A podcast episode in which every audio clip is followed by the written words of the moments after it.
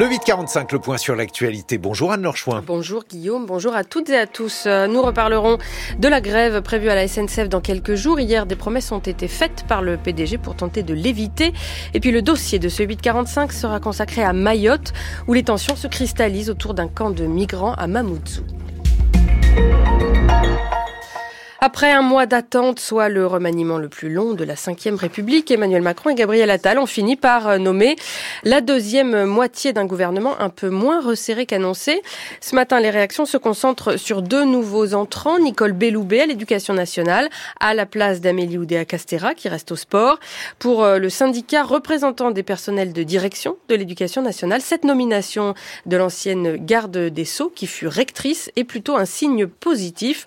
L'autre euh, nomination qui concentre, elle, plutôt les critiques, celle de Guillaume Casbarian au logement. Le député macroniste s'est illustré par sa loi anti-squat dénoncée par les associations de droit au logement. Ça n'est pas un expert du logement, il ne s'est pas illustré par une bonne connaissance du secteur, a déploré Emmanuel Cos, présidente de l'Union sociale pour l'habitat et par ailleurs ancienne ministre du logement. Le préavis de grève à la SNCF pour euh, le week-end des 17 et 18 février prochains tient toujours, et ce malgré les déclarations du PDG Jean-Pierre Farandou hier. On rappelle que les contrôleurs estiment que les promesses faites pour mettre fin à leur grève à Noël 2022 n'ont pas été tenues. Pour tenter d'éteindre la colère, le PDG a reçu les syndicats mardi et mercredi, 7 heures de négociation, à l'issue desquelles il a annoncé des mesures exceptionnelles en matière d'embauche et de rémunération. On fait le point avec Camille Magnard. 1000 embauches supplémentaires cette année. Une seconde prime de 400 euros versée au 1er mars à tous les cheminots, entre autres mesures ponctuelles annoncées pour le pouvoir d'achat des 150 000 salariés du groupe. Jean-Pierre Farandou a l'impression d'avoir été généreux pour, dit-il, sauver les vacances d'hiver des Français. On parle de beaucoup d'euros quand on additionne tout ça. Les 400 euros qui se rajoutent aux 400, l'indemnité de résidence 100 euros par mois, hein, ça veut dire 1200 euros sur une année, tout ça quand même.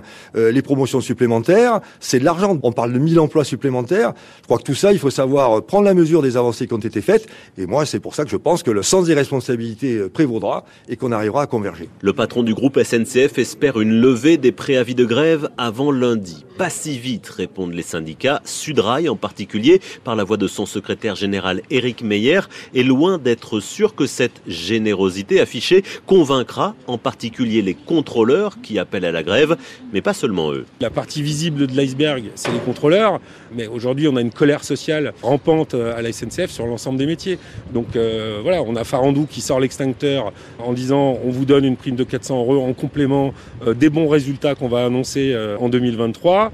on vous met 1000 embauches de plus sur la table, mais il y a aussi la question des Jeux Olympiques qui est dans le spectre. Tout le reste, c'est des promesses liées à l'application d'accords ou de dialogue social, des choses qui ne sont pas très concrètes pour Pas très concrètes, ces promesses de futures négociations sur des garanties de salaire contre l'inflation pour les trois prochaines années, ou bien sur la pénibilité et les fins de carrière rallongées par la réforme des retraites.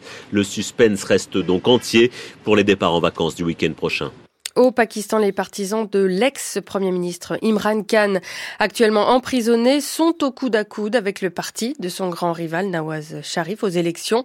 La lenteur du dépouillement alimente en revanche les soupçons de manipulation. Et puis à Rafah, les bombardements israéliens semblent avoir commencé. Les déplacés de la guerre à Gaza qui se massent dans cette ville frontière avec l'Égypte espèrent échapper à cette troisième étape de l'offensive israélienne après Gaza City et Ragnones.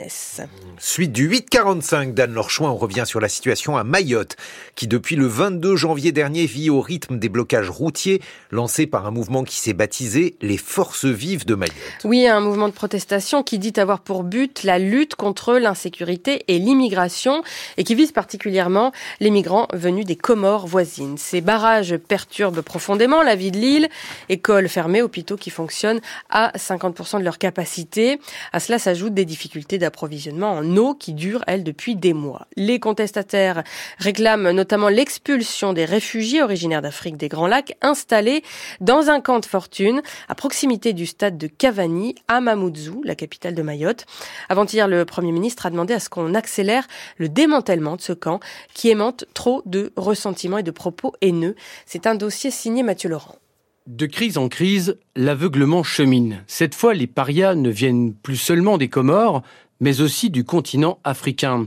Alain a dû fuir la République démocratique du Congo avec femme et enfants. Après un séjour au Burundi, un autre en Tanzanie, ce fut la traversée vers Mayotte. Deux mois d'hébergement d'urgence, la rue, et depuis novembre dernier, le stade de Cavani. À un moment donné, il y a eu cette euh, xénophobie qui a commencé avec euh, les, chasses à l'homme des Africains, des attaques de la communauté mahoraise et des délinquants qui vivent au stade Cavani, à Kaweni. Donc, ils se sont réunis pour nous attaquer. On a été agressés, on a été bâtis et 17 personnes ont été gravement blessées. Les autorités ont fini par prendre la mesure des risques encourus par ces demandeurs d'asile. À chaque fois qu'il y a des attaques, même s'ils viennent un peu tard, mais la police est là.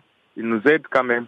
Attention, je dénonce formellement et fortement les mensonges. Badirou Abdou, porte-parole du mouvement des forces vives de Mayotte. Il n'y a jamais eu de violence avec des Africains ni des Comoriens à Mayotte. Quand il y a des violences, ça se joue entre les clandestins et les forces de l'ordre. La solution? Il n'y a aucun souci. On demande de régulariser la situation et de les faire partir. Eh Mayotte pourra souffler enfin. La France doit protéger ses Africains, on est d'accord, ces migrés, mais ne pas les laisser à Mayotte. Quant à lever les barrages Pas du tout, pas du tout. Une fenêtre d'opportunité à un discours que ressasse Fatiou Ibrahim du collectif des citoyens de Mayotte, loi 1901 moi, je n'ai pas vu de violence à l'encontre des migrants africains, contrairement au discours mensonger qui est propagé, et encore récemment, par certains métropolitains d'extrême gauche qui sont là, qui foutent la merde à Mayotte. Et ce gouvernement de Emmanuel Macron, avec tous ceux qui travaillent avec, ils sont totalement malveillants à l'encontre des Français de Mayotte. La Ligue des droits de l'homme a pourtant fait état de jets de cocktails Molotov suivis d'incendies sur des abris de fortune du camp de Cavani, de jets de pierre sur ses occupants. Le 24 janvier dernier, Gérald Darmanin déclarait les violences à l'encontre des migrants africains ne sont pas acceptables. Fin de citation. Mathieu Laurent, le temps de ce jour, vent sur le nord, pluie sur toute la façade est, comptez de 12 à 16 degrés cet après-midi.